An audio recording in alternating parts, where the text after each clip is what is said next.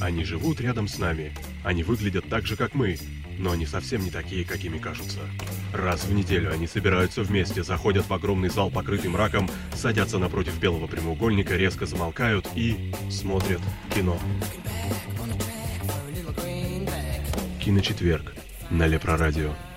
В главной роли Алексей.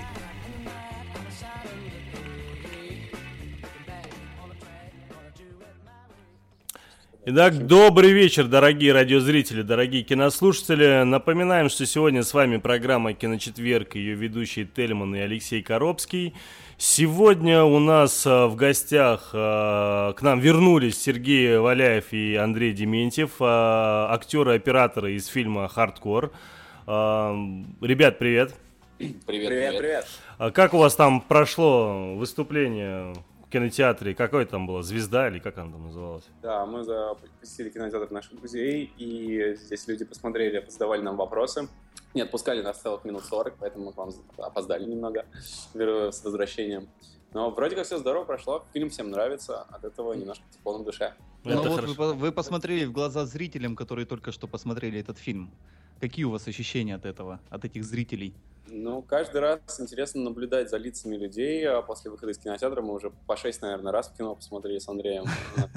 А, вот. И реакция примерно одинаковая у всех. То есть это некое удивление, смешанное, скажем, и не побоюсь этого слова, с восхищением. То есть люди радуются, и мне кажется, они даже отчасти горды, что у нас получился какой-то российский мировой фильм. Вот, поэтому нас засыпали вопросами.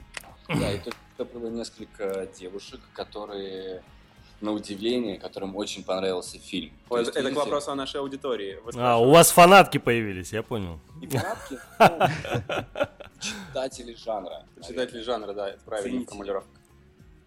Но у вас э, вот в фильме, если, э, ну, честно скажу, вот с первого, когда смотришь первый раз, э, я пока что только один раз посмотрел, весь фильм смотрится на вау-эффекте, и, собственно, нет времени долго рассматривать, кого там убивают в очередной раз.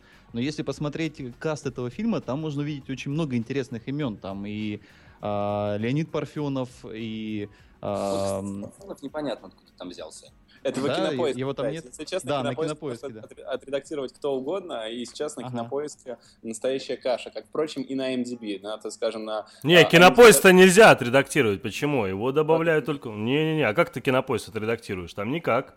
Там можно, можно так же, как на MDB прислать. Да, можно, можно. Не-не, там ты можешь ну, как бы прислать туда информацию, как бы, да, и то они ее 10 раз проверяют, то есть, а так любой, кто захочет, это не Википедия, там, то есть, как бы, ну, там общем, сложнее. Вы можете посмотреть, э, насколько хорошо работает администрация кинопоиска, учитывая то, что Леонида Парфенова а, у нас э, не было в фильме, вот, несмотря на то, что мы с Ильей после выхода клипа Bad Motherfucker ходили к нему на передачу и даже устроили небольшую сценку с расстреливанием, и приятно пообщались. Так, но, может, из-за этого его и добавили, понимаешь? Но а, Хабенский был?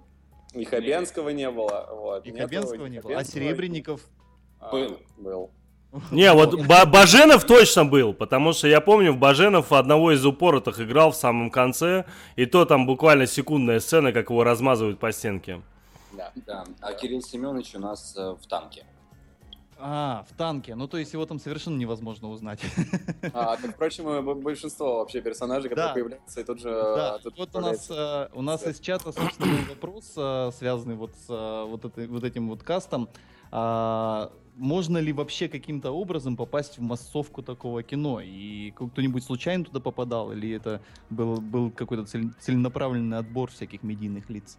Ну, если сказать о актерах, которые появлялись а, в сценах, ну, в роли актеров, то есть действительно, ну там, скажем, как Равшана Куркова, которая сыграла совершенно замечательную продавщицу из Киоваска. А, вот. Я вот правда, я готов был похлопать в этот момент, потому что я ее, я ее не узнал, а, при том то, что я в кино хотя бы более-менее разбираюсь, да, а вот мой брат, который в кино, ну так, э, весьма далек, он больше фанат футбола, и он мне говорит, так это же Шарша, Тельман, ты посмотри, это же...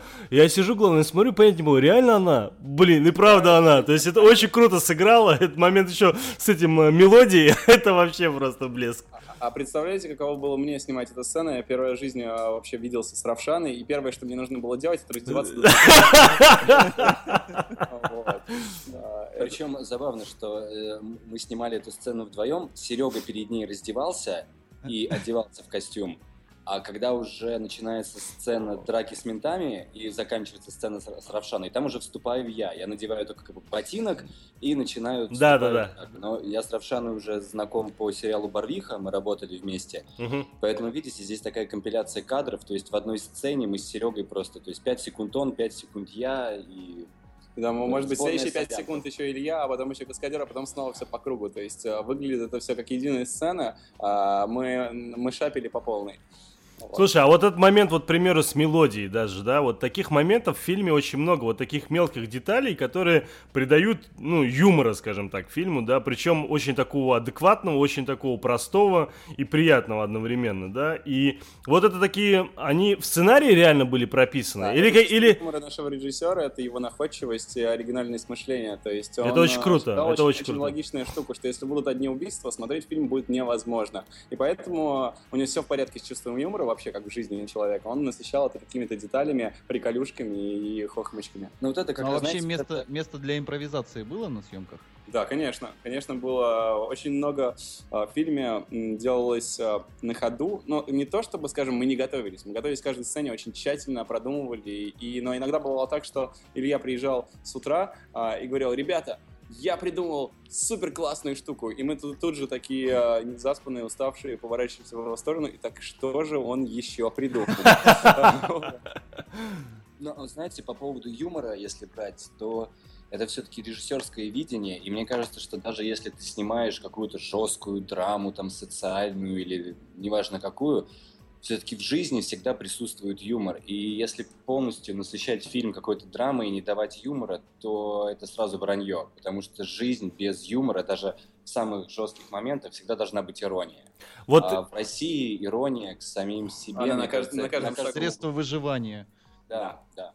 Абсолютно точно. Я вот как раз-таки сегодня, или это было вчера уже, я не помню, под, ну, а после просмотра я у- написал в Твиттере как раз-таки там нашим пресс-атташе кинолепры а, о том, что вот я чего реально не ожидал от фильма. Вот реально не ожидал. Первое, это отличный юмор. Вот именно с точки зрения, знаешь, он бывает разный юмор с разной подачей, там вот э, типа там горько там или еще чего-нибудь подобного, да. Ну как бы, ну это не мое, вот откровенно говоря, не мое лично, так, по крайней мере. Я больше люблю такой, знаешь, английский юмор, такой, может быть, черный юмор там и так далее. И я могу сказать, что я люблю еще юмор Ильи Найшулера, потому что вот после фильма я, правда, не ожидал вот такого рода юмора. Он очень простой, он такой интуитивно понятный, то есть он такой, я, я даже не знаю, как его описать, он очень такой близкий, что ли, да, то есть вот чисто такой, Жизненный. да, да, да, жизненный такой, очень приятный. Ну вот, мне очень понравился Кроме юмора монтаж, э, потому что вот кто-то у нас там начал э, на подлепре говорить, или в чатике это было, я уже не помню, что монтаж какой-то ужасный, там то все. По мне так монтаж был просто идеальный. Вот то, те смены кадров, когда ощущение было, как будто ты смотришь вот некоторые сцены, как будто это один дубль. И вот это легкое, маленькое, резкое передергивание и смена как бы уже совершенно другой э, как бы сцены, это было реально круто сделано. То есть монтаж был в этом плане очень хороший. А, Ну, и- Вы знаете, на самом деле, вот когда люди говорят что-то по поводу монтажа, то, может быть, они даже не до конца понимают, какая была феноменальная проделана работа, потому что количество склеек на минуту, Я, да, да, да, да, об это чувствуется. Да, говорили. Да, мы как раз про это и говорили, о том, то, что склеек там неимоверное количество, и это чувствуется, ну, по крайней мере, глазу человека, который хотя бы понимает, ну, что такое монтаж или съемки и так далее. все равно это все выглядит как единая сцена. Да, да, именно И- так. И также сцены, которые снимались а, длинно, да, то есть а, с одними, одним кадром прям, потому что иначе бы это выглядело, ну, не так здорово. И все равно при этом мы каждый раз маскировали все эти склеечки, постоянно очень скрупулезно вы- выверяли. А, У нас а, на площадке работал Влад Каптур, наш режиссер монтажа, он работал над этим фильмом, собственно, и он собирал прямо во время работы, прямо во время, ну, прям съемок собирал э, и проверял, как это клеится. И мы уже на ходу прям понимали, что работает, а что не работает, как это переделать, и, и импровизировали, соответственно, в рамках вот э, того, клеится ли сцена или нет. Он придумал около трех-четырех новых вариантов склеек, прям с нуля, которых, по сути, люди не использовали еще в кино, то есть это его находки. И на самом деле, даже если зритель видит какие-то склейки, то больше 60-70% склеек зритель на самом деле не замечает. Да не, ну конечно, есть очевидные и понимающие склейки, чисто логичные. Это вот сцены, когда, где Джимми, да, а есть склейки там, к примеру, где они, собственно, там, э, скажем так, мы понимаем, что физически вот этот актер не может прыгнуть с такой высоты, к примеру, да, и вот эта смена кадра, это, собственно, уже совершенно другая сцена. Да. А... джампкаты, а, да, это то есть вот прыжки во времени, а, которые, кстати, иногда люди тоже почему-то не замечают, как, как, как бы это странно не звучало, но действительно люди смотрят и не, и не видят даже джампкаты, потому что все происходит на таком ритме, что мозг просто не успевает а, сообразить, что что-то происходит. А, и, а, скажем, в изначальной версии монтажа джампкатов было меньше, а, вот, ритм у фильма был совершенно другой. И потом был, или было принято решение резать, резать, беспощадно резать наши все труды, только ради того, чтобы добиться вот этого совершенно безумного ритма. Да, ритм и правда безумный, это факт, да-да-да. Кстати, я не знаю, вот э, заметил ли Алексей, а, ты же в дубляже смотрел, да, Леш? Да, да, я. Ты заметил то, что наш э, замечательный товарищ Петр Иващенко озвучивал Джимми? Ну, конечно. Да, как да, я мог этого не заметить? У нас в свое время просто Сергей тоже был Петр э, после того, как он озвучил фильм э, Дэдпул, э, непосредственно, собственно, мы его тоже приглашали. И вот лично мне было очень приятно, что его же пригласили еще озвучивать Джимми, потому что, ну, это было очень так э, в тему. То есть у него голос и правда прям вот, не знаю то ли под э, тембр э, Колли именно под этот фильм подошел он так удачно, ну не знаю. То есть я его даже просто поначалу и не узнал. Я только потом уже под какие-то там интонации, уже под конец фильма, когда его стало больше, скажем так, только потом понял, что это Петя. Вот она хорошая работа профессионала. Ну да, да, это факт. Ну что ж, э, вот, э, кстати, вот э, был еще вопрос, мы немного так затронем те вопросы, которые вы, к сожалению, не успели тогда еще озвучить. А, по-моему, как раз-таки Андрей рассказывал по поводу да. проката. Помнишь, была история, когда спросили, там у так тебя немного... Сейчас можете выключиться опять. На скользкую дорожку ступаешь, Тельман, да. Расскажи все-таки, потому что, ну, это правда интересно. Ну, ты да рассказал о том, что вот, типа, у америкосов, да, там гораздо больше. Это уровень, грубо говоря, чуть ли не там не Звездных войн, и потом ты прервался. Да, ну вот э, изначально для Америки, когда мы продали фильм, планировалось 2000 экранов, но потом кинотеатры запросили еще больше копий, потому что к фильму вырос интерес, и пришлось добавить еще тысячу экранов – и вот только сейчас на вот э, в кинотеатре «Звезда» нам Катя, наш продюсер, сказала, что теперь количество стран, в которых будет прокатываться фильм, выросло до 68. А сколько было изначально? А, изначально было где-то 35-40. Вау, вот, потом в два раза 45, почти. 50, 55, 60 и 68. Да, может быть, за эти дни сейчас прибавится еще какой-то. То есть это, я правильно понимаю, что это положительные отзывы, положительные оценки, таким образом как бы влияет и на прокат да, будущих других... Рецензии критиков, опросы людей из кинотеатров, э, которые выходили на предпоказы и, ну, и так далее и тому подобное. Ну и в Америке сейчас проводится очень большое количество скринингов. Ну, в принципе, фильм там уже выходит завтра, поэтому э, скрининги уже как бы не нужны, по сути, но я думаю, что отчасти еще сработало определенное сарафанное радио среди людей, Твиттера, Фейсбука, там, ну, да. всех-всех вот социальных платформ. Ну, плюс, конечно, еще мнение критиков, которые на удивление... Положительные. Положительные, да. Мы как бы готовились к тому, что люди поделятся на два лагеря. Мы не ждали какой-то, вот знаете, чего-то среднего. Мы прям ждали, что либо фильм понравится, либо категорически нет. Ну да, либо, либо скажут вау, либо скажут фу, полное говно. То есть еще на моменте съемок мы прям сразу же понимали, что не будет вот этого среднего. Ну да, ничего так. Вот, мы прям понимали, либо будут срать, либо будут говорить зашибись.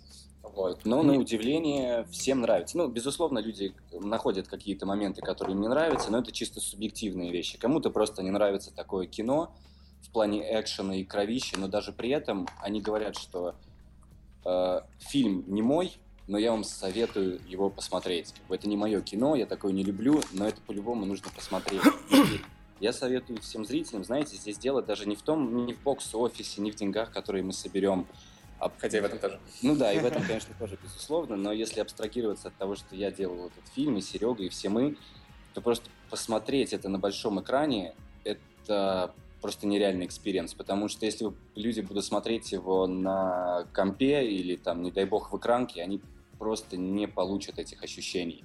То есть раз в жизни, это знаете, это как посмотреть первую матрицу в плохом качестве на кассете дома. Что и сделал, кстати говоря, Илья Найшулер. Э, Что сделал, что, собственно, сделал я в свое время, потому что матрицу как раз-таки я смотрел на ВХС в свое время. Я, прочим, тоже, вот, еще тогда были видеопрокаты, вот, и... Да, да, да, у меня то же самое было. Я взял, Меня мама кино. а я подошел как-то а в очередной раз в Питере на Сену и говорю, а что сегодня нового? Мне говорят, слушай, вот новый фильм вышел только-только, его еще особо никто не смотрел. Но он говорит, хочешь тебе дам, у нас вообще только одна кассета, как бы, это как чисто пробник. Я говорю, ну давайте, о чем хотя бы? Ну, фантастика. Я пришел, посмотрел и под конец фильма просто сидел молча, не понимая о том, что, блин, это же вообще абсолютно что-то новое такое, очень крутое, и долго охреневал. А потом где-то спустя полтора-два месяца, по-моему, вышла на СТС там очередная какая-то программа, где рассказывали, вот, вышел такой-то фильм, а я такой, блин, а я уже давно посмотрел. Да, ну, это «Матрица», наверное, просто неудачный пример, потому что как бы так, Да, так- тогда... когда- Когда-то сестры были братьями. Да, да, да, да, да. А, Сергей, Андрей, а скажите, э, отличается ли как-нибудь реакция зрителей вот э, в Америке, например, и в России? Потому что, ну, в фильме же все-таки очень много там русских актеров, которые совершенно незнакомы американскому зрителю, а мы все знаем, что вроде как американский зритель очень любит ходить на актеров и видеть знакомые лица. Ну, надо сказать, что я вот сам в Америке на скрининге не был, а, потому что мне не, не дали вовремя визу. А, Но, судя по отзывам ребят, а, всех, кто туда ездил, Андрея, Ильи, они сказали, что люди воспринимают все намного ярче, что ли, и вообще вот в других странах люди больше бурнее реагируют на происходящее. А у нас, а, я смотрел несколько показов, в том числе пресс-показы, где люди как-то реагировали, и было приятно, что они реагировали. А, Вот, и были моменты, где люди прям взрывались, хохотали в нужных местах, там, в сцене с конем, например, все обязательно а, смеются. Ну, А, это, это вот. правда очень, опять же. Ну, это очень смешно. Ну, кстати, про сцену с конем могу рассказать тоже историю. Изначально она была больше, вот, но... Вы вот знаете, сейчас, да, расскажем просто один я вопрос. просто вот, да, в Америке был на двух скринингах, и вы знаете, шутки, которые понятны только российскому зрителю, производят впечатление даже на американцев. Они улавливают вот какую-то вот эту энергию от Найшулера, вот юмора, и они смеются над всем. Американский зритель, он просто как бы, ну, больше ну, больше искушен в чем-то, но он как будто более открыт. Они, знаете, не стесняются проявлять свои чувства. У нас, к сожалению, народ немножко, что ли, заморожен. Вот, он не привык э, реагировать на Ну, мы что-то. северные, серьезные. У меня, знаешь, у меня, Сергей, у меня кажется, как раз-таки наоборот, немного другое впечатление, по крайней мере, от тех западных коллег, с кем я общался, а у, у тех же европейцев и у западных, у них большое желание угодить. Особенно в общении, да, и особенно если мы говорим про какие-то пресс-показы или же какие-нибудь стринги или еще что-нибудь подобное, у них очень большое желание угодить, похлопать, безумно радоваться, безумно сделать вид, чтобы им безумно понравилось. Не в том плане то, что они льстят таким образом, нет, они просто таким образом благодарят, что вообще, в принципе, их там пригласили посмотреть и так далее. А нашим... Культуры. Да, да, да, да. И мне кажется, вот этот момент здесь он особо оп- определенным образом играет. А наши, они, кажется, они очень прямолинейны, понимаешь? Они пришли, посмотрели, вот как есть, так и есть. Если честно тебе скажу, если в России фильм реально зайдет, и реально большинству понравится, я уверен, что во всем остальном мире он еще больше понравится. Ну, в том плане, что именно в таких вот положительных отзывах, мне кажется, будет больше. Я вот просто смотрел даже сегодня на том же Метакритике и на Rotten Tomatoes, я не знаю, вы видели, не видели, а, на- конечно. да, да, на том же Rotten Tomatoes там 61%, как бы это, как бы, что касается критиков, да, и 95, 95% было у зрителей. Это очень высокий процент, да. Ну, па- падаем. Изначально был тоже выше рейтинг, а вот, а что-то вот, видимо, критика. Но э, на метакритике пока еще оценка у критиков 53, но там только 16 высказалось, да, и там нету оценки э, этого самого пользователя. Ну, не говоря о том, что метакритик, знаешь, я это единственный, наверное, э, скажем так, э, сайт, которым я реально по рейтингу доверяю, но при всем при этом у них тоже бывает, к примеру, где они засрали фильм замечательнейший Dread 3D, потому что, ну, лично мне, по крайней мере, Dread вот последний зашел прям вообще очень хорошо. Ой, И при- е, е, мне нравится, когда кровище в 3D. Да, да, да. И не только Ты кровище, же там не много. любишь 3D. Вот, Ну-ка, ну-ка, ну-ка, Нет, давай я- определимся с показаниями.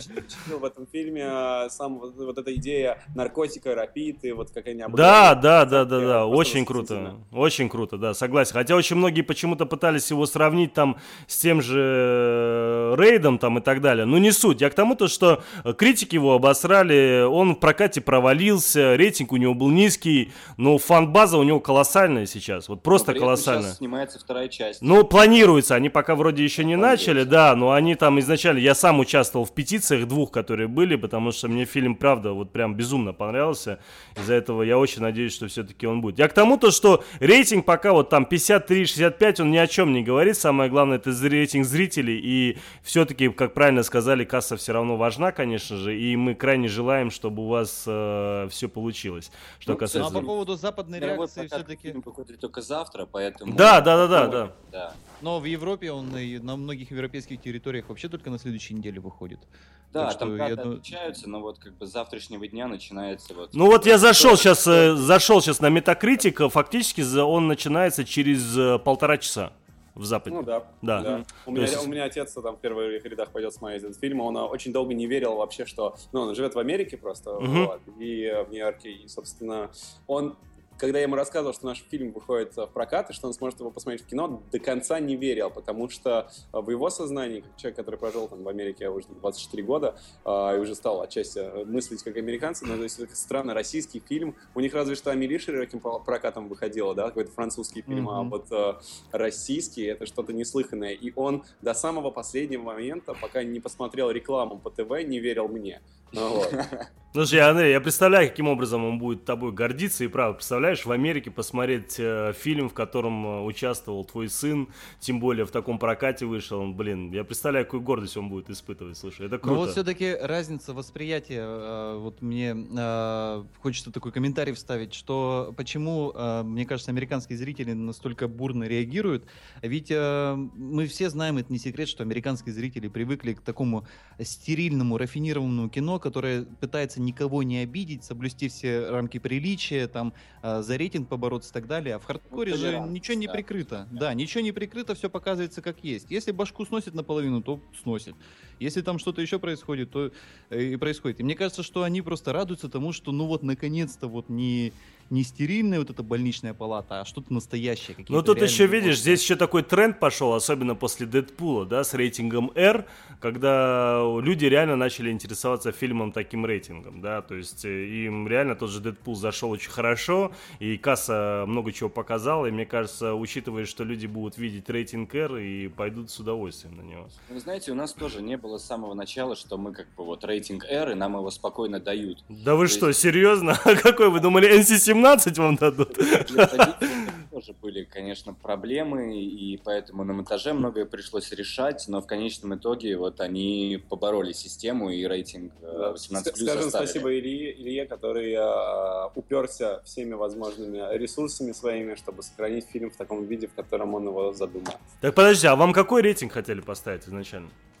Э, Ой, у нас была, была возможность, вот как есть рейтинг R, есть рейтинг еще выше, чем R. Вот это Я вот. говорю, NC-17, да, вот он. C17, вот Да. хотели поставить, это был кошмар. И Это был самом бы кошмар, да. А, да, тогда бы фильм точно провалился там, в прокате, потому что его просто никто не посмотрел. Но а, так вышло, что... а, Это, когда- извини, что я тебя перебиваю, это фактически этот рейтинг сравни порнухи, так, ну, грубо Да, и говоря, вот да. комиссия, которая оценивала фильмы, на самом деле она смотрела и всего буквально пару моментов попросила убрать. Там есть сцена, а, где там, собственно, вот голова отлетает, о которой мы уже говорили, вот, и попросили просто немножко там заляпать кровью, чтобы поменьше было видно жести, и поменьше показывать этот кадр. И буквально вот пару моментов, пару штрихов пришлось а, исправить, чтобы получить рейтинг а, ниже. Вот, но очень классное описание там к фильму а, дала эта рейтинговая комиссия, где скриншотик есть, там смешно очень написано. Brutal violence, там... Да-да-да. А, Илья выкладывал даже скрин, да, да, по-моему, да, да, да, да, да, да, читал. Да, Да. да, да, да, Это согласен. полная правда. Да. Ну и, в общем, если э, у вас еще есть э, желание и время, мы можем поотвечать еще на какие-то вопросы. Да, зрителей. есть, Так, есть, конечно, есть. Мы с, тобой- мы с вами прощаться не собираемся, нет. Вот у меня два вопроса, которые лично у меня возникли. Э, Первые, которые возникли сразу после смены названия, потому что все-таки, ну, изначально везде был хардкор. А, да. Когда мы еще общались, э, там, э, когда это было, в октябре, я не помню, да, 1 октября мы общались с Ильей и Тимуром, тогда еще было название просто хардкор. И в итоге сейчас, в итоге, потом он преобразовался то ли до Нового года буквально, либо сразу после. Он стал хардкор Генри, и с чем это связано? То есть это именно с нежеланием как бы в поисковиках или везде в остальных местах появляться и сравниваться с хардкорными какими-то фильмами в виде порнухи и так далее, потому что, откровенно скажу, когда я в Яндексе вбиваю хардкор, у меня чуть ли в Яндекс Видео выкладываются все порнофильмы. Вот, из-за этого у меня вот, собственно, вопрос. В связи с чем это было связано? В связи с этим или же... Вот с этим, в принципе, было связано, да. Понятно. Вот для России было решено оставить оригинальное название, потому что все-таки это российский фильм, и мы хотели поставить здесь максимальное вот количество оригинальных вещей. Угу. А, в мире там еще была такая простая тема, что был уже кинофильм с таким названием «Хардкор», вот, и технически он такой древний, он там очень 70, 70 какого-то да, года. года, вот, и сейчас, в принципе, а, можно называть называть фильмы уже таким вот названием, да, то есть, э, но права принадлежат, насколько знаю, Sony, по-моему, на тот хардкор, uh-huh. вот, и а, просто есть некое негласное правило между студиями не, ну, так скажем, не тырить названия, да, и не использовать их. И поэтому просто э, это был политический еще момент, помимо такого очевидного маркетингового момента, вот, было принято решение э, не ну, называть фильм так же, как был назван еще другой такой же фильм. А вот, например, в Португалии фильм выходит под названием Hardcore Mission Extreme. Вот, я как раз хотел спросить, на всех ли территориях он выходит с одинаковым названием, этот фильм? Нет, не на всех. В России хардкор, э, Mission Extreme, собственно, да, да там э, в Португалии, в Португалии и э, там, в Америке хардкор Генри. Но в целом везде хардкор Генри или хардкор. Подожди, а Mission Extreme в связи с чем это связано было еще раз? А, вот, честно говоря, не знаю. Я, я, я подозревается, это адаптация. Это как по той же причине у нас некоторые фильмы называются вообще другим названием. Ну это да, это понятно. Просто Скажем здесь... спасибо, что, что не переименовали в софткор. Полная жесть какая-нибудь была бы еще. А вот помимо ну, совершенно очевидных вещей, много ли в фильме компьютерной графики, которая, вот, может быть, незаметна рядовому зрителю? 1800 кадров в фильме с использованием компьютерной графики. То есть а в хронометраже? А, а? В хронометраже, ну, сколько по времени это сколько? А, ой, я, я, я не скажу, если честно, но очень много. То есть там буквально каждый кадр насыщен компьютерной графикой, но и надо сказать, что это не такая компьютерная графика, которой все привыкли, э, смотря американские фильмы. То есть э, никаких зеленых экранов, э, каких-то специальных штуковин мы не использовали. То есть на хромаке ничего не снимали? А, ничего. Да, практически там были какие-то мелкие моменты, но в целом а, ничего не снималось на хромаке. Все сцены, которые делались в фильме, они делались вживую. А, и, соответственно, если это горение человека, это горение человека. Если это выстрел танка, это выстрел танка. А, и, соответственно, а, графика нужна была для того, чтобы подчистить тросы, убрать матики, а, исправить там, не знаю, какой-нибудь, а, а, ну, не знаю, неровность в кадре, да, то есть а, стереть а, мимо проходящего человека лишнего или, ну, в общем, она в основном была техническая, вот. А, и, ну, и там добавить, допустим, каких-то эффектов, всплесков крови, э, усилить немножко некоторые взрывы. Э, в общем, графики очень много, над этим работало, я не знаю, я боюсь ошибиться, наверное, около 12 студий разных, э, распределенных по всему миру, то есть американские и другие. Вот. Русские и, в том числе, три да, студии. Да, если вы посмотрите титры фильма, то поймете, что просто 50% титров — это люди, связанные с компьютерной графикой. Да, да, да, да, да, да, да, да, так и было, да, да. Там Zero был еще в А сколько, э, сколько декалитров э, кукурузной крови было израсходовано на съемках? Ой, ой, ой. У нас был такой маленький девиз, а, он назывался «Больше крови». Вот. И я бегал по площадке и орал «Больше крови, больше крови, нам нужно больше крови». Вот. Э, если пиротехники устанавливали посадки э, на человека, с такие петарды с кровью, которые взрываются, то обычно они в фильмах используют ну, стандартные какие-то решения. Они придумали для фильма специальные супер-мега усиленные толстые, гигантские посадки, которые в итоге тоже не понравились Ильеву, и он сказал еще больше крови. Вот. И собственноручно он ходил по площадке постоянно и обливал... Всех брызгал, да? А в итоге наш э, второй режиссер Заур Засеев э, в конце просто съемочного периода просто подбежал к Илье и облил его с ног до головы кровью. В момент, когда мы снимали финальную сцену на крыше, а, потому что, ну, э, вот эта кукурузная кровь, она делается при помощи американского красителя, красного. И когда мы снимали эту финальную сцену, настал день, когда в Москве закончился Запретили. краситель, потому что мы скупили весь. И когда мы снимали эту финальную сцену, мы тратили около, ну, где-то 20-30. В один день мы потратили 70 литров крови. Офигеть.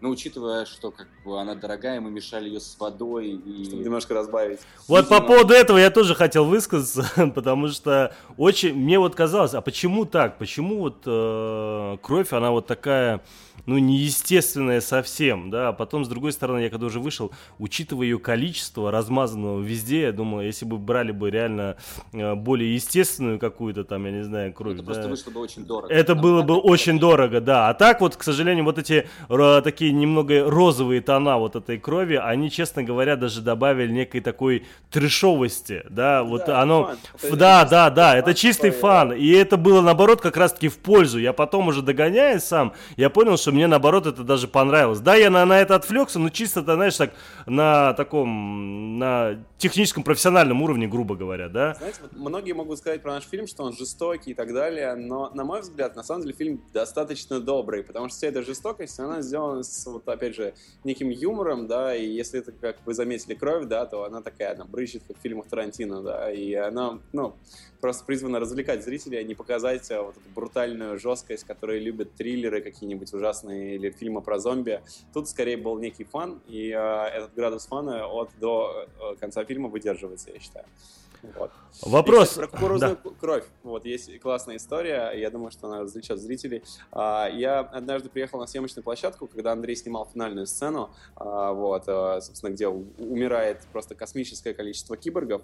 И вот представьте огромную декорацию крыши, построенную в павильонах, которая сначала была красивой, ровненькой, чистенькой и прям новенькой. Где-то к финалу съемок этой сцены крыша была полностью уничтожена, повсюду валялись трупы, разлиты были реки крови, а, и вся эта искусственная кровь, поскольку она органического происхождения, она попросту испортилась. И вот теперь представьте, вхожу я в павильон, работает группа людей, везде тревожный красный, а, страшный такой свет, абсолютно дискомфортная атмосфера, вокруг лежат трупы, и все воняет так, будто бы здесь действительно умерло огромное количество человек. Вот, вонь стояла такая, и приходилось а, работать в ней, потому что убрать крышу для того, чтобы снова ее заляпать, было бы слишком сложно. И изо дня в день люди просто ходили в масках а, и терпели а, запах протуши и крови. Да, этот еще американский краситель, он не отмывался, и это просто как бы, вся группа ходила несколько недель с красными пятнами на лице, руки у всех были красные, как будто они постоянно где-то за углом жрут варенье малиновое, и прибегают такие, не-не-не, мы ничего не делали. То есть одежда, все, все было просто испорчено, ничего не отмывалось. Все было залито кровью. То есть все кроссовки, которые были, то есть мы, и мы даже специально не, не переодевались особо. Мы ходили в этой одежде Генри, я на площадку приезжал в- иногда в таком же костюме, в этой- этих же заляпанных кроссовках, потому что если ты приезжаешь в своей одежде, то она мгновенно ляпается кровью. А на улице сотрудники не останавливали в таких нарядах? Ой, это была целая эпопея. Люди, вот скажем, когда сни- снималась сцена на Арбате, а, представьте просто ситуацию, да, а, отгорожено пространство, вроде снимается кино, все серьезно, а, ходит группа с важным видом, но при этом это не выглядит, будто бы действительно снимается кино, потому что нету камеры в привычном понимании, нету света как такового, да, вот как принято в кино, и выглядит просто как отгороженная территория в центре Арбата, посередине которой лежит труп. Вот, И дерутся люди. а, вот, который копошится внутри внутренности этого трупа и пытается что-то достать. И люди проходили, просто одной бабушке вообще стало плохо, а она просто такая, «А, что происходит? В итоге ее успокоили, все ей объяснили, я сам ходил с ней разговаривал и объяснял людям, что вот снимается фильм, не волнуйтесь, снимается фильм. Но люди а, проходили мимо, смотрели на этот безумный пластический грим, который сделал Петр Горшенин, наш а, FX-художник. И, ну, скажем так, впервые, когда я увидел а, лицо Андрея в образе его персонажа мертвого, а, мне было очень не по себе, потому что Андрея знаю там с 15 лет, мы друзья, и видеть а, труп собственного друга и держать его в руках очень дискомфортно, при том, что труп выглядел максимально натуралистично, и никогда в жизни не думал, что куклы могут быть такими правдоподобными. Да, да, это Ну, Да, мне пластический самому даже стало не по себе, хоть как бы это и делали слепок с моей головы, слепок с моих зубов. От головы там, конечно, мало что осталось. Так, опять, опять спойлерим. да, да, Да вы уже проспойлерили все, что возможно. Я уже даже молчу, ничего не говорю. Несмотря не спойлеры, неважно. Я думаю, что это люди получат удовольствие. просмотра. Да не, ну это даже не спойлер. Я, мне, кстати, мне интересно, а вы видели вот этот ролик в интернете, который появился, где э, называется Hardcore Henry Prop Arm? Где такая рука, скажем так, э, в левая как раз вот с этими отбитыми косточками железными, да, отдельная рука, и показывает, что она якобы, знаешь, там по экрану ходит, как в Думе, да, ну вот, и там и, и бьет там всякие манекены, там, э, этот самый, там, картинки какие-то там и так далее. Ну не видели, нет? Нет, вот это Я пропустили. не видел, но я знаю, что такие руки изготавливались в рамках маркетинговой кампании. Очень, очень круто, реально, потому что я просто сейчас смотрю, его изначально там ретвитнул у себя Найшулер, и я там увидел, мне прям безумно понравилось. Очень крутая штука, просто даже вот именно как маркетинговый ход, это очень крутой ход, да, то есть это фактически а, у тебя, ты, собственно, Генри фактически, ты можешь уже дальше все что угодно делать. Осталось сделать еще правую руку с татуировкой дракона, и, собственно, можешь уже снимать продолжение хардкора. Вперед. И все, мы скажем. Тима Рота тяжело было подписать?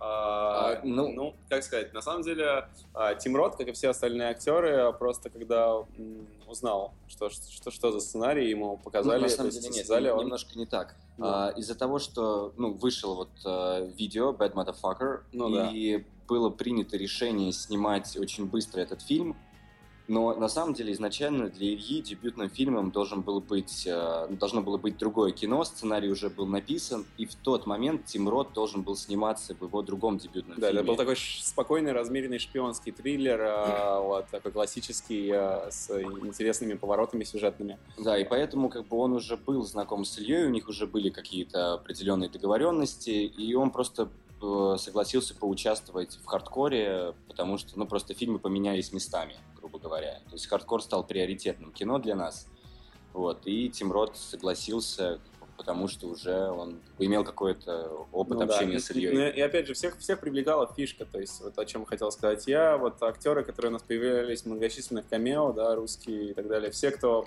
а, всех, кого звали, все сразу же соглашались. Это было для, для меня лично сюрпризом, потому что было прикольно наблюдать за тем, как мы а, обсуждали, что а вот круто было бы, что там Шнур снялся а, в этой теме, и на следующий день звонил Илья, говорит, а он у нас будет Шнур. Вот, он согласился. Такие, е. Вот. Сергей Мезенцев у нас тоже появляется. Ну, собственно, из Реута в ТВ, я думаю, люди его Да, его тоже знают. убивают. Кстати, вот я вот по поводу Мезенцева, я почему-то его показалось как раз-таки тот самый, который убегал, э, ну как это как раз-таки Андрей в итоге оказался. А мне показалось, что это изначально Серега. А где он был-то еще? А он в сцене в борделе, он играет бармена. А, все понятно, понятно. Отличная реакция. Кстати, вот по поводу... э, Там просто там такое все, а, знаешь, вокруг все ломится, я его даже не заметил, честно тебе Слишком много округлости в этой сцене. А я вспомнил, А. он даже скрин, э, точнее, а, фотографию выкладывал в свое время, как он в образе бармена. Я вспомнил. сейчас, Да, да. А вот э, вопрос в сцене с Андреем. А, собственно, кто придумал эти ящики с баблом, которые просто сложены вдоль стены?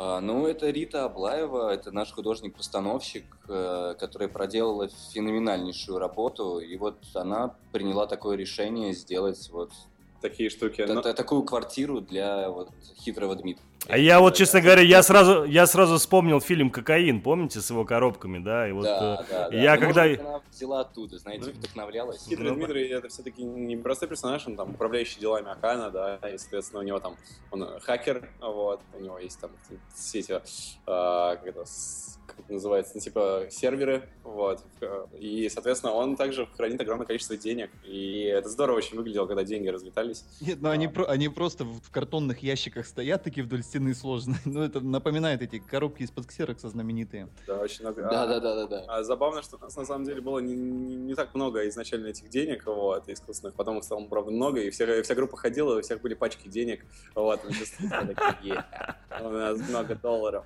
ребята. Слушай, у меня вот вопрос э, от э, Хьюга. Он буквально несколько часов назад э, пришел с просмотра тоже фильма, но он смотрел версии Гоблина. И его очень интересовало все-таки, как они так договорились, э, собственно, в озвучке Гоблина сделать, да, то есть каким образом там строилась с ним работа. Э, он почему спрашивает? Потому что ему это прям безумно понравилось. Он говорит, что вот прям через какое-то время Гоблина перестаешь замечать, и он прям очень четко влился в картину э, по дубляжу, и прям вот очень хорошо получилось именно с его участием. Я просто не смотрел с его переводом, из-за этого я не понимаю немного, о чем он говорит. Что это? Неужели такая разница большая? То есть вы смотрели?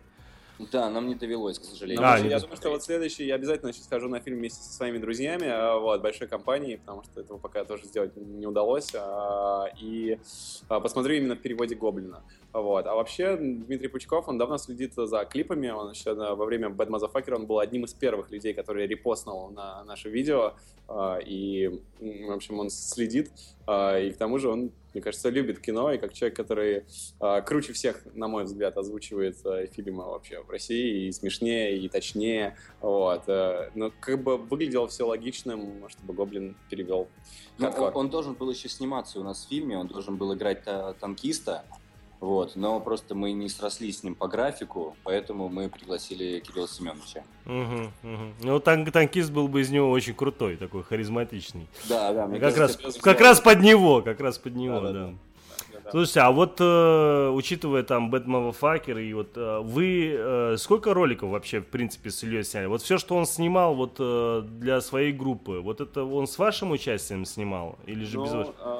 Э, Андрей, вот старых клипах, которые не от первого лица, Андрей снимался в роли персонажа. Вы можете посмотреть старые клипы там. Да, клип Андрей... на песню Toothpick э, и что еще было-то? Второй, где с яблоком. Да, а, ну это он и есть. А, это спик, да, есть, я путаю название да, песен. Потом, вот. Но с Ильей мы знакомы, вот, собственно, с сериала «Барвиха», первый как бы опыт моей работы с ним случился там, и после этого, ну, а. просто как-то мы начали работать вместе, Сейчас... и даже если я там не снимался в его клипах, я просто помогал как-то на площадке, и а, Иль, а Илья в Барвихе каким образом участвовал? Я просто не знаю об он этом. Он режиссером. А, он был режиссером? Да ты что? Да. Я не знал. Ну, не у знал. нас было пять режиссеров. Основной режиссер был Евгений Лаврентьев и угу. Влад Каптур, наш монтажер, и Илья Найшулер. Они сняли определенное количество. Несколько кусочков. Да. Угу. Ну, вот, а я с Леб знакомился благодаря Андрею. А, вот, я на тот момент, а, собственно, организовывал всякие вечеринки, а, и мне нужна была группа хедлайнера, которая бы у нас выступила на тусовке. И Андрей сказал, что вот есть группа Biting Elbows, есть Илья. А, вот, я сказал, давайте сделаем вечеринку. И вот мы сделали, наверное, первый э, успешный концерт на тот момент, конечно, там 600 человек было для группы, а после этого так вышло, что Илья однажды мне одолжил свою камеру GoPro, и, и вот закрутилась эта история со съемкой от первого лица. Ну вот. А, мы с Илюхой снимали еще рекламу вместе. Ну, угу. знаете, как бы люди объединяются и начинают ну, делать да, да, да, да. И продолжают делать. Вот. Понятно. Слушайте, ну а вы знаете, учитывая, что у нас Ильи нет, я все-таки к вам задам вопрос. А есть какие-то планы вообще у Ильи по дальнейшему развитию там режиссерской карьеры? Я не говорю сейчас про хардкор. Это будет раскрывать какие-то секреты, да, но... Ну, если это не секрет, что не секрет? Более чем достаточно сейчас, а, и все у Ильи будет хорошо. Я думаю, что мы увидим а, отличные фильмы с его, ну, его режиссурой, в ближайшее время, и, скорее всего, это будут не только фильмы от первого лица, но и какие-то более серьезные истории, потому что я все-таки давно мечтаю снять, ну, настоящий фильм, в котором есть э, какие-то монтажные хотя бы планы, да, которые вот ну, ну, кадры и я нормальные камеры. Я знаю, что Илья в Америке получил уже на рассмотрение, то есть он прочитал уже около 50-60 сценариев. Угу.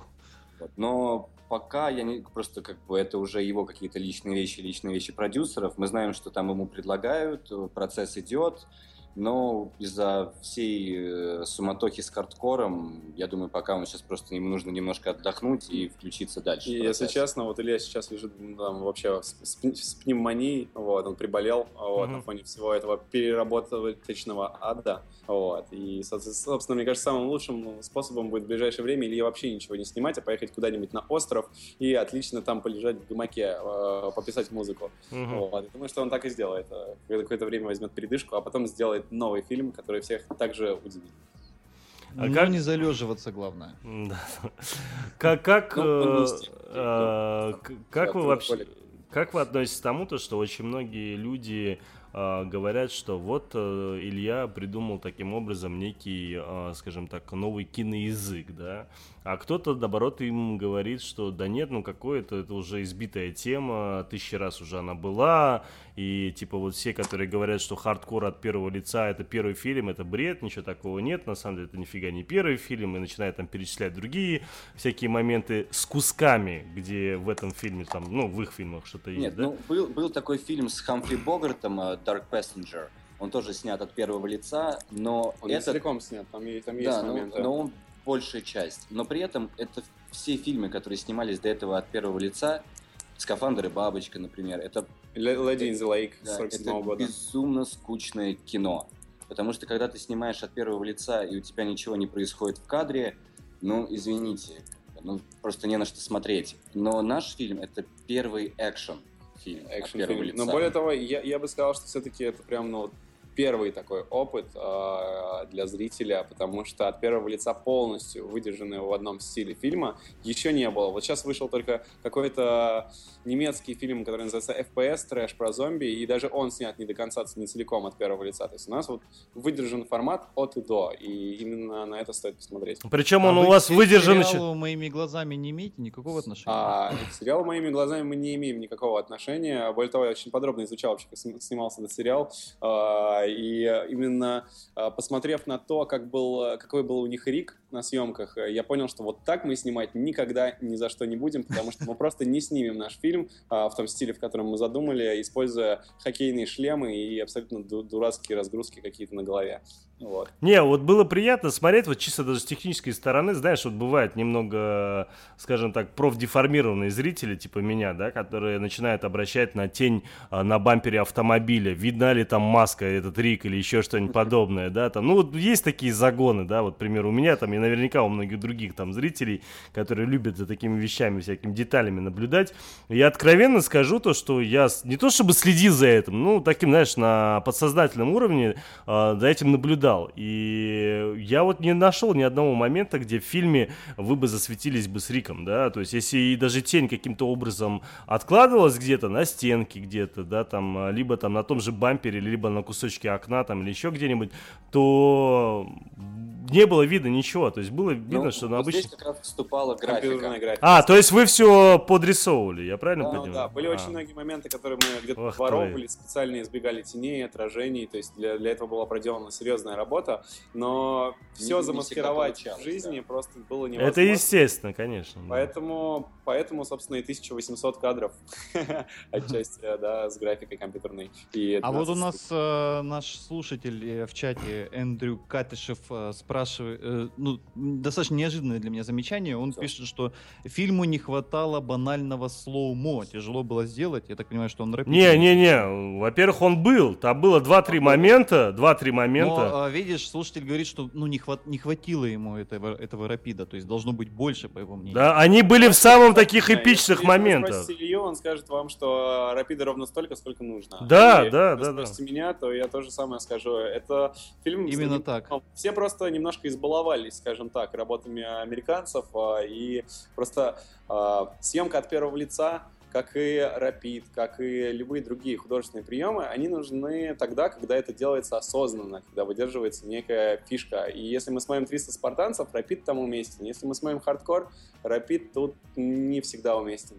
Вот поэтому... Да, при такой динамике, вот правильно, да, вот момент, вот, к примеру, где он в воздухе его расстреливает, либо где он там свой нож по подкидывает, да, вот эти все моменты, они как раз-таки были в виде слоумо, и они были вот прям в тему вообще, то есть, и там, по-моему, еще 2-3 момента было, я сейчас точно не помню, просто уже забыл какие, да, но они были вот прям совсем в тему. Если бы это было бы увеличено, это было бы уже весьма странно при таком, а, при такой динамике картины, да, часто использовать слоумо, там, ну, это как-то скажем так, э, ну это было бы странно, вот в прямом смысле. Да, слова. ну скажем, изначально мы э, вообще вот, ну, снимали там 48 кадров в секунду и могли максимум ну, там, замедлить два раза. А, вот. И, э, скажем, в сцене, когда герой Джимми пинает в Калязине на своей базе а, человека с лестницы, да, мы видим рапид, мы видим абсолютно GoPro-шный рапид, А, вот, замедленный чуть-чуть совсем. А в сцене на крыше с битвой с киборгами там использовалась камера Red, потому что ну, только на нее можно было добиться такого замедления.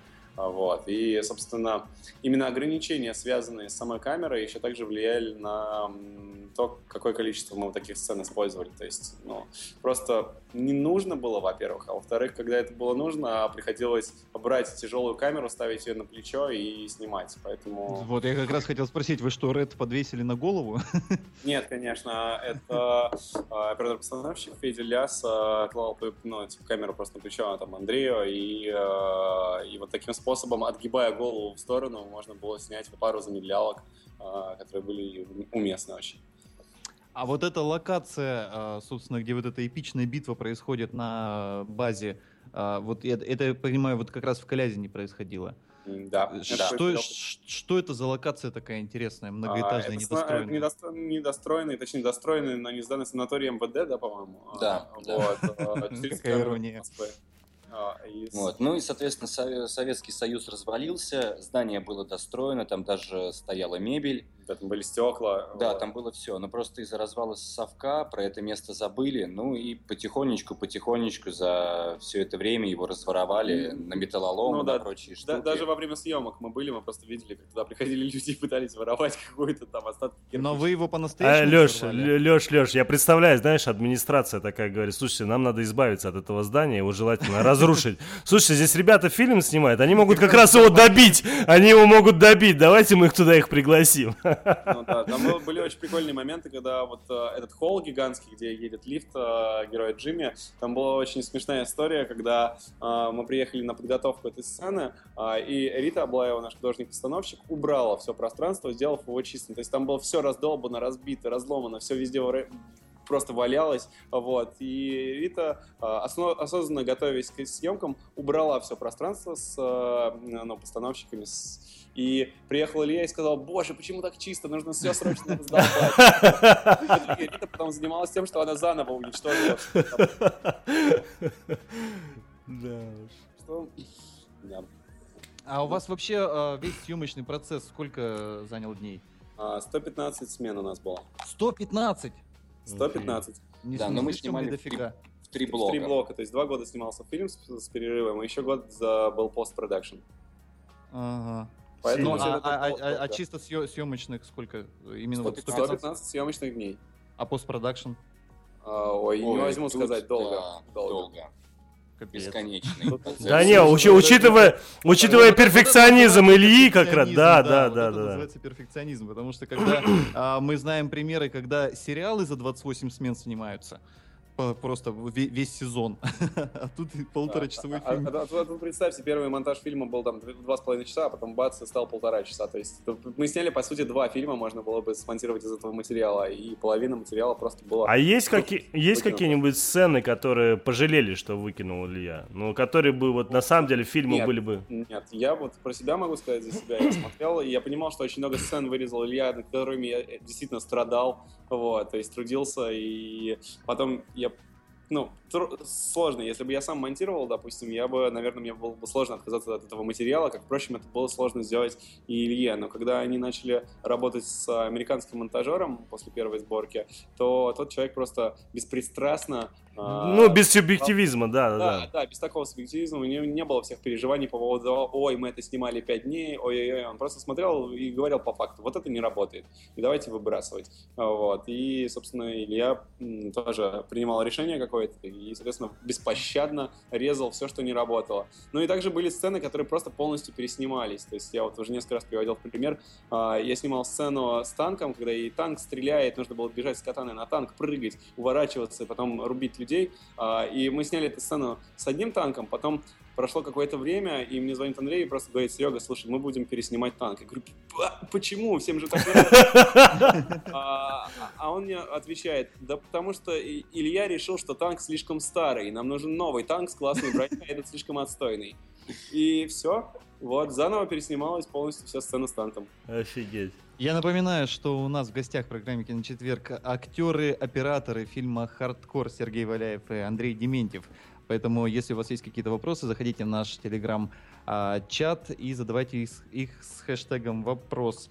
А, Сергей, Андрей, а скажите, вы во время съемок не заморочились такой вещью, как Behind the Scenes, BTS-ки? Вот, а, как раз... Фильм о фильме будет? Я только что хотел сказать. Вы знаете, вот я сейчас посмотрел Facebook, и Илья только-только выложил, а, это как бы видеоклип на его песню, но это полностью Behind the Scenes, поэтому... Ну, это не полностью, это, это ну, сценки какие-то да, куски, то да. есть это клип 5 минут, но там нарезка. Мы будем еще отдельно выпускать дневник э, непосредственно Съемок, а... с тематиками определенными. Да, так вышло, что у меня девочка моя, Регина Стремна, она снимала полностью, она прошла весь хардкор, все эти 115 съемочных смен. Представьте, маленькая девочка, такая хрупенькая, с камерой на перевес, а, ходила по всем этим трупам и снимала взрывы, каталась на танке, летала на вертолете, чтобы снять а, весь наш съемочный процесс. И сейчас Базилевс выпускает а, фильм о фильме кусками. Уже вышла сцена про то, как готовились декорации и как готовился пластический грим. На днях выйдет сцена про то, как мы готовили трюки, собственно, такая же пятиминуточка. И будет серия про технологии, где, собственно, ну, там, я с ребятами рассказываю о том, как мы готовили непосредственно всякие риги и прочие технические аспекты фильма. В общем, потихоньку выпускаются моменты. А еще выложили сценки с Шарлто, потому что он периодически ходил по площадке, удивлялся тому, что происходит, и все это комментировал. А, вот, можете посмотреть в группе Хардкора ВКонтакте, есть эти сценки, их уже выложили. А, вот, но да, это смешно. В целом все сводилось к тому, что он ходил просто, боже, на улице так холодно, так холодно, мне приходится сниматься в трусах, а, вот, а все здесь ходят в, куртках, посмотрите, даже там девочка-оператор тоже ходит в куртке, единственное, только Сева Каптур всегда ходил в майке, но он это делал потому что, во-первых, он как будто не человек, он не мерзнет. Он, он просто всегда ходит в майке. Да, он даже зимой ходит в майке, это просто сверхчеловек, который никогда не мерзнет. И э, это на самом деле очень сильно подбадривало Шарлту, который вынужден был лежать на холодном бетонном полу, э, фактически зимой на автомобильной парковке. И э, смотря на Севу, он э, сразу же переободрялся, потому что он видел, что есть еще один человек, которому просто пофигу на холод. А у вас нет э, такой, я даже не знаю, как это назвать, э, может быть, там не очень точное слово, там обиды или ревности за то, что э, в кадре так много есть э, лиц, которым достанется вся слава, а ваших лиц в кадре нет, хотя вы сделали а, всю ну, работу. И, и, и, главную роль. У Андрея есть а, целая роль в фильме. Не, ну у Андрея, ладно, да, есть, а вот э, тебе, Сергей. Я чувствую себя намного комфортнее за камерой. В первую очередь оператор, и я не очень чувствую себя комфортно, стоя перед объективом, потому что я не актер, хотя несмотря на то, что я как бы также проходил актерские курсы, то есть работал с Андреем еще вот на дерзких днях мы а, проходили школу, а, скажем так, маленькую школу актеров, а, вот, и мне комфортнее намного работать э, с камерами, с техникой, придумывать какие-то штуки, э, но не быть э, человеком в кадре. Знаете, Просто сейчас какие-нибудь было... какие толстые американские продюсеры посмотрят на этот фильм а, в кино, посмотрят на его сборы, и увидят там, я не знаю, там Данилу Козловского, Сергея Шнурова, а Андрея Дементьева, ну, там в эпизоде, да, вот этого Дмитрия Хитрого увидят, а Сергея Валяева так и не увидят да, даже, и не пригласят. А, единственная сцена маленькая, в которой я снимался, и та вырезана. Да-да-да-да-да. Причем вырезана Минкультом, заметь. Поделать, то есть я все-таки рассчитываю на то, что оценят мою работу с точки зрения оператора, с точки зрения технической подготовки фильма. Также я поработал ну, ко-продюсером в этом фильме с продюсером, и то есть выполнял сразу несколько функций, э, которые влияли на производство. И, собственно, я хочу продолжить свою карьеру в роли оператора-постановщика и также продолжить разрабатывать всякие технические новые решения к фильмам. Э, я не планирую актерскую карьеру и, возможно, попробую себя еще в качестве режиссера, но это будет позже и не сейчас. Угу. Ну, кто, кто же не хочет стать режиссером-то? Ну, а, я назову на 5 секунд, ну, там, не знаю, человек 20 сразу сходу, которые не хотят стать режиссером. Ну, это обычно, знаешь, такая общее место, что там люди, которые стоят за камерой, там, сценаристы, там, операторы и так далее, периодически э, находят в себе такие силы и говорят, что да, я всегда мечтал стать режиссером и снимать какую-нибудь фигню. Ну, я, если честно, пробовал себя в роли режиссера, я делал документалки, их можно посмотреть у меня портфолио, там, и также я делал рекламы, и вот, ну, снимал всякие приколюхи. Недавно, вот э, осенью мы снимали с Покрасом Лампасом, известным каллиграфом, такой ролик а, про то, как мы нарисовали самую гигантскую... На крыше, на крыше, да, да, на крыше, да, я видел, видел, да. И, собственно, ну, то есть в такой в малой форме я пока пробуюсь, но к чему-то серьезному пока я не готов, конечно, как Илья, я не побегу снимать фильм, а вот в роли оператора, мне кажется, я вполне готов к серьезным проектам. Мгм. Так что, если нас сейчас слушают какие-нибудь очень толстые продюсеры, пожалуйста, обратите внимание. Работать. Да, да, мы готовы сниматься. Подожди, Сергей, ска- Снимать и сниматься. Сергей, скажи, пожалуйста, а вот э, дерзкие дни, да, то, что ты снимался, у тебя там какая-то была, там, я не знаю, какая роль у тебя, какого плана Ой, Это было очень забавно. Я м, был дублером Андрея Дементьева, а, то есть э, я с- ну, как бы с детства занимаюсь трюками акробатическими, и мы всегда мы были в одной ком- паркур-команде с э, Андрюхой, и он э, занимался паркуром, это именно быстрое техничное преодолевание препятствий, то есть какие-то такие, как, э, ну, именно вот такая штука без акробатики, вот, но связанная с быстрыми движениями. А я увлекался именно акробатической составляющей, всякие сальтушки, винты, с- ну там прыжки от стен и так далее. И а, когда режиссер Руслан Бальцер увидел Андрея, он решил, что да, вот этот парень будет играть главную роль, он клевый. А, и, но по его задумке главный герой должен был еще делать всякие трюки. И поэтому он посмотрел на нас. Так, вы, ребят, примерно одинакового роста, примерно одинакового сложения. Так, тебя красим в темный В темный цвет, да. И, собственно, я также еще дублировал а, других персонажей этого фильма в трюках. То есть там Матвея Зубалевича, который играл еще одну главную роль. Я также вместо него делал нек- некоторые э, вещи. Но это был мой такой первый опыт в кино вместе с Андреем. У нас был дебют, надо сказать. Да. И именно после этого фильма я понял, что я никогда не буду работать каскадером, потому что, ну, мне не, не близко это. Мне больше нравится думать головой и, и- а не пытаться рисковать своим телом. Ну, не в обиду вам будет сказано, фильм вышел, мягко говоря, так себе. Вы не обижайтесь, пожалуйста. Мы обижаемся, мы обижаемся, это нормально, нам было по 16 лет, и э, для нас это было, мы воспринимали это как каникулы э, в Ялте. В Ялте, да. А Андрей, тебе было 16 лет тогда? А, только стукнуло 18. на А, самом деле. 18? А, не, а мне было 17, значит, тогда. Мне было 17, и в 18 мне, по-моему... Исполнилось там. Да, да, да, да, да. Не, Андрей, к примеру, я просто фильм помню, он так достаточно очень харизматично вышел. Правда, мне фильм не понравился, но это другой разговор. Но, Иг- кого- блин, кого как... Игнат Боярин. Да, Игнат, да, да, да, да, да, да. Я да, иногда да. подшучиваю над Андреем, вот. Понятно, понятно. Насколько я знаю, у трейсеров э, практически ни одной целой кости в организме нет, потому что очень такое травмоопасное занятие, а за время Неправда, съемок... Это неправда. Это заблуждение самое распространенное в паркуре. Паркур один из самых менее травмоопасных, как, э, скажем, из таких около экстремальных культур. А, Вот. Если брать именно классический паркур, связанный с а, физическим развитием себя. Если брать фриран, э, ну, скажем, я для наших слушателей просто поясню. Есть, э, если взять сноуборд, есть фрирайд, когда человек скатывается с горы максимально э, технично, объезжая лавины. И есть, Так. э, там, допустим, трибинг, когда люди в городе делают трюки, э, вот, или фристайл, где они делают акробатику. Вот. И...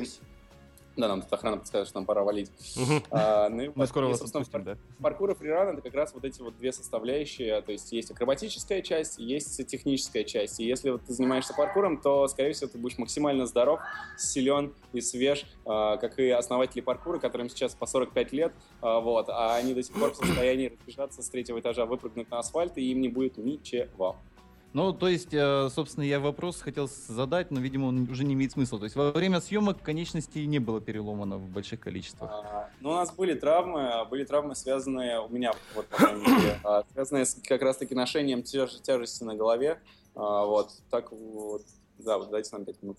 Вот, вот буквально просто где-то в середине съемочного процесса у меня там начала болеть шея, и а, я сходил, сделал МРТ, врачи мне сказали, так, молодой человек, у вас грыжа, вот, и что вы вообще делаете? А, Вот, ну, я такой, ну, вот ношу тяжести на голове, они сказали, «Нет тяжести на голове, вот, отдыхайте. А, а- а просто это было довольно неприятно, потому что, представляете, просыпаюсь я ночью, вот, а у меня две онемевшие руки, то есть они висят как а, желешки, вот, я бегаю по комнате, машу руками, просыпается моя девушка, начинает хохотать, потому что она думает, что я могу пошевелить пальцами, из-за того, что как-то неудобно лежала, эта грыжа как-то пережалась. В итоге сейчас все нормально, и я, собственно, прекрасно себя чувствую, плавание и там йога сделали свое дело, но вот нужно понимать, что если люди решаются снимать такой фильм, который мы снимаем, а, мы снимали, а, они должны быть готовы а, к каким-то, ну, скажем так, дискомфортам, каким-то жертвам, а, это совершенно И нормально. Безумным физическим нагрузкам. Ну да, Но снять фильм, результат, и- результат и получить получился более чем достойный.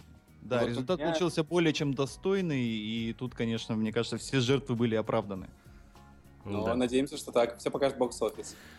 Ой, ну что ж, э, Сергей, Андрей, Мы вам... уже слышим, что вас там вы, Да, выгоняют. да, да, совершенно спасибо. Да, Да. да, везде, тут, если честно, вокруг просто уже нет ни одного человека, и охра- ох- охранница подходит к нам периодически и такая мягко намекает прямым текстом, что нам пора уходить. Слушай, мы вам очень Вы благодарны, скажите, очень что благодарны. вы звезды теперь, что вам можно не Сергей, Андрей, правда, мы вам очень благодарны. Спасибо огромное, что уделили Спасибо нам вам, такое ребят. большое время. Мы искренне, вот правда, искренне очень надеемся, что, знаешь, вот по-разному бывает. Вот на, там разные, когда вот, э, собственно, гости приходят. э, Я не могу сказать, что мы как раз-таки, наверное, одни из тех, кто не льстит, да, и старается прямо в лоб говорить. Кому-то это нравится, кому-то не нравится. Но вот здесь, что я, что Алексей, и что очень многие, собственно, наши слушатели и зрители, которые сегодня в чатике обсуждали с нами, собственно, этот фильм, не было ни одного отрицательного отзыва. И это прям вообще просто очень кайфово. Мы искренне рады за Илью, что его талант как режиссера и как сценариста, очень тонкого сценариста, как я могу заметить отдельно для себя, да,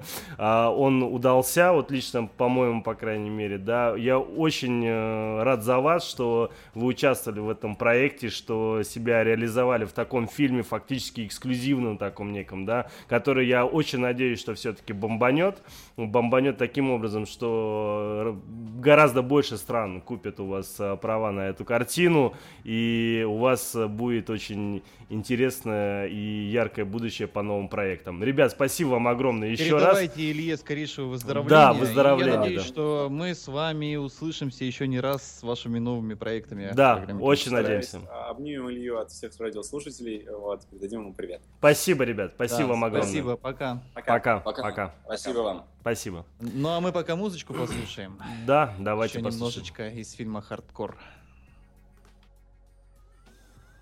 Tonight, I'm gonna have myself a real good time. I feel alive.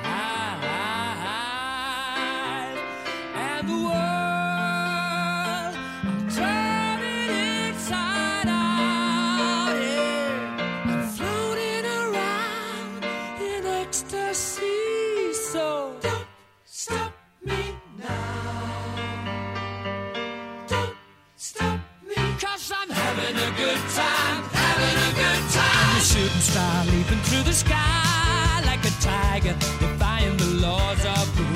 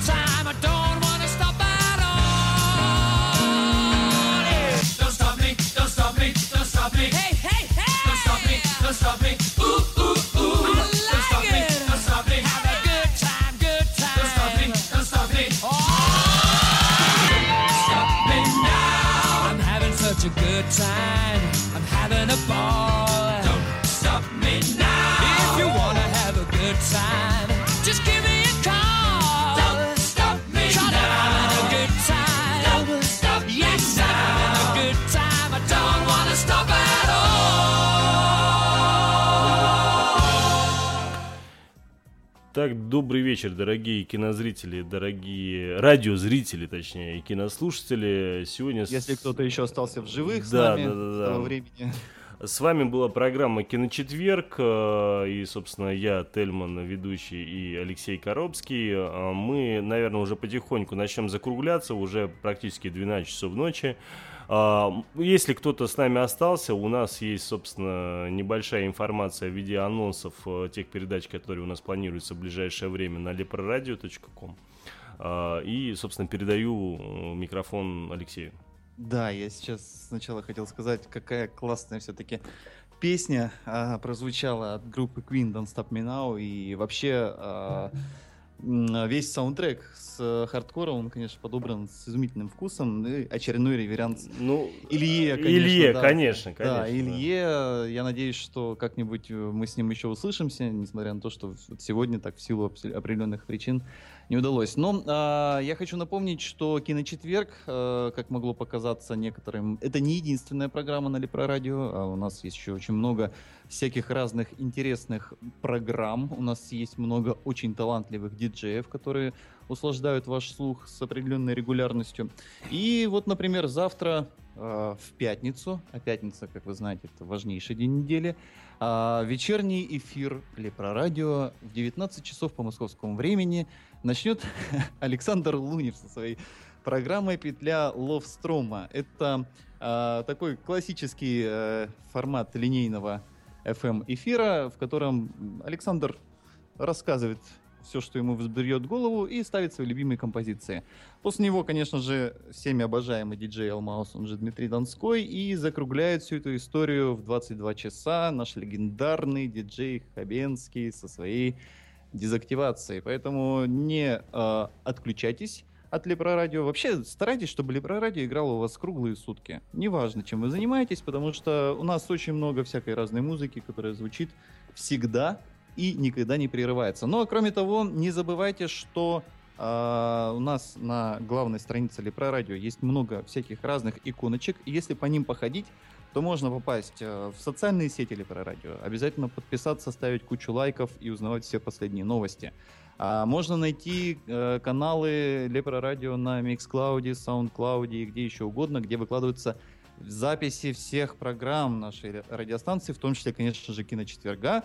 А на SoundCloud обязательно ищите Киночетверг и слушайте. В частности, можете послушать, например, эфир с Тимуром Бекмамбетовым и Ильей На- Найшулером. Это было Октябре. Вот. 1 1 октября. октября, кажется, да. Ну, конец сентября, 1 октября, наверное. Вот. И, конечно же, не забывайте про телеграм-канал, в котором а, не только анонсы, но и всякие интересные вещи из жизни Лепро Радио происходят. А, ну и, в общем-то, всегда, всегда, всегда оставайтесь на связи с нами. И в субботу мы надеемся, что услышимся с вами в программе «Какой, Тельман?» В субботу мы услышимся в программе Арги-Барги. Будем обсуждать... Да, ту-ту-ту, ту-ту-ту, ту-ту-ту еще раз, черт возьми. Я очень надеюсь, что мы будем обсуждать э, как раз-таки хардкор и книга джунглей. Э, Книга джунглей. Книга джунглей, да.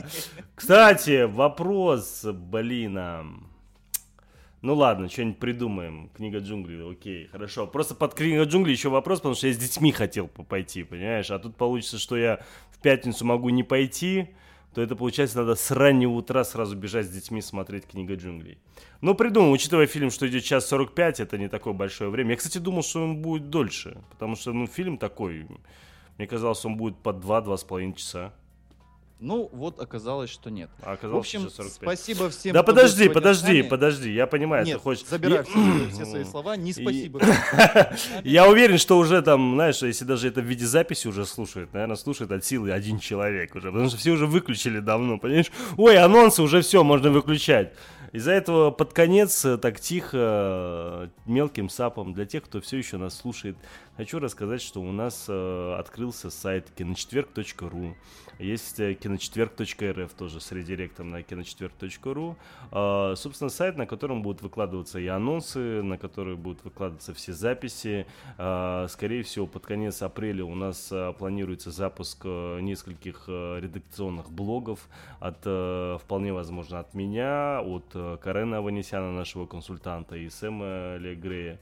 Вот. Ну, это пока такие варианты, ну, вроде как э, планируется. Там вы можете, собственно, посмотреть все наши афиши, следить за новостями, следить за графиком передач. Там есть, собственно, календарь, где вы можете увидеть по графику, в какой из четвергов какая у нас будет тема. Расписано, по-моему, до конца мая сейчас.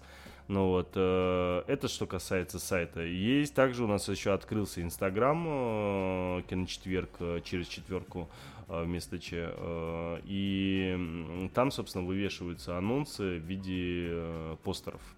Вот, правда, вот э, сегодня я этого не сделал, ну, сейчас, может быть, сделаю хотя бы.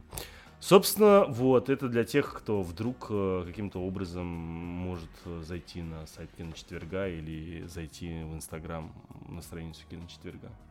Но Собственно. это для тех, у кого э, вдруг среди наших слушателей есть кто-то, у кого есть интернет. Да, а, да, вот вдруг можно есть. его можно его применить на пользу, да. Да.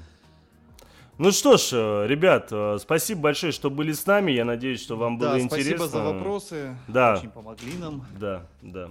Ну что ж, Леш, и тебе спасибо большое. И тебе спасибо. И тебе спасибо. И тебе спасибо. Нет тебе спасибо. Нет тебе. Нет тебе.